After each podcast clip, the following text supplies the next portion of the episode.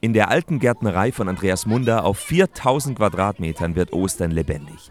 Am Eingang begrüßen mich zwei Esel, ein paar kleine Schäfchen und Kaninchen. Und Andreas erzählt mir, was mich erwartet. Ja, wir machen hier eine Zeitreise 2000 Jahre zurück und die letzten fünf Tage von Jesus werden hier einfach erlebbar gemacht durch Kulisse, durch Schauspieler, Musikbeiträge. Zusammen mit einer dritten Klasse und Führerin Isabel mache ich mich auf den Weg ins alte Jerusalem.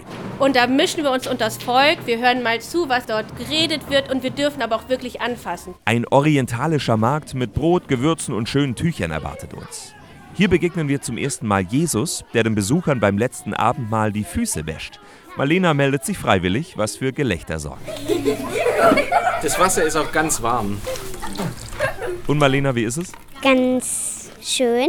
Sind auch meine Füße wieder sauber. An einer anderen Station kann man den Querbalken von Jesu Kreuz tragen. Levi hat's ausprobiert. Ja, das war schwer und wenn man den auch alleine tragen muss, dann ist es richtig schwer. Der Ostergarten ist ein Gemeinschaftsprojekt vieler Kirchengemeinden und Vereine in Stuttgart. Über 400 Leute helfen mit, damit Ostern zum Erlebnis wird. Alles Ehrenamtliche und unglaublich zwölf Leute haben eine Woche Urlaub genommen und die zwei, drei sind, glaube ich, die ganze Zeit hier. Und dieser Einsatz hat sich gelohnt, findet auch Lehrerin Susanne Schulze. Großes Kompliment, wir sind absolut begeistert, sehr schön. Auch den Kindern hat's richtig gut gefallen. Weil es einfach toll war.